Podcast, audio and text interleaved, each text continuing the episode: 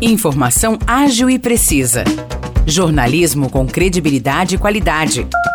92 News. 92 News. O podcast do Jornal da 92.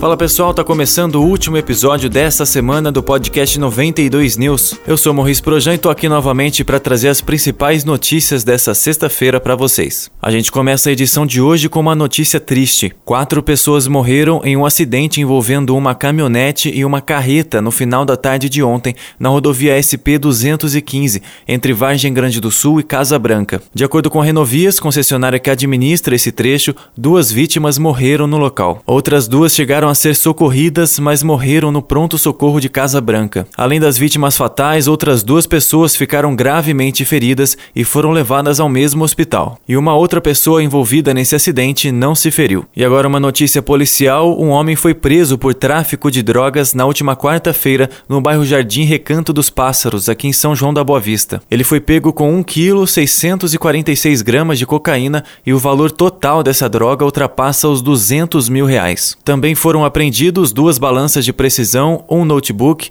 três celulares e outras substâncias que eram utilizadas para a mistura da droga. E para finalizar a edição de hoje, a gente destaca que a Prefeitura de São João da Boa Vista iniciou ontem o recapeamento do trecho final da Avenida Doutor Durval Nicolau. A obra é feita com recursos do FINISA, o Financiamento à Infraestrutura e Saneamento. Considerada uma das principais vias aqui do município, a Avenida Doutor Durval Nicolau foi recapeada em julho, no trecho que compreende a rotatória até as proximidades da sede do Lions Club. E agora, com a obra iniciada nessa semana, a via estará finalmente 100% recapeada. Fechamos assim o podcast 92 News de hoje. Se você quiser saber mais detalhes das notícias que mencionamos aqui, é só ir até a nossa página no Facebook. Como sempre, o Jornal Jornal de hoje está por lá na íntegra. Um grande abraço a todos, um excelente final de semana e até a próxima edição do podcast 92 News.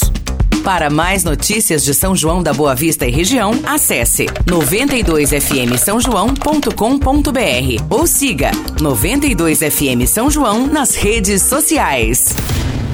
92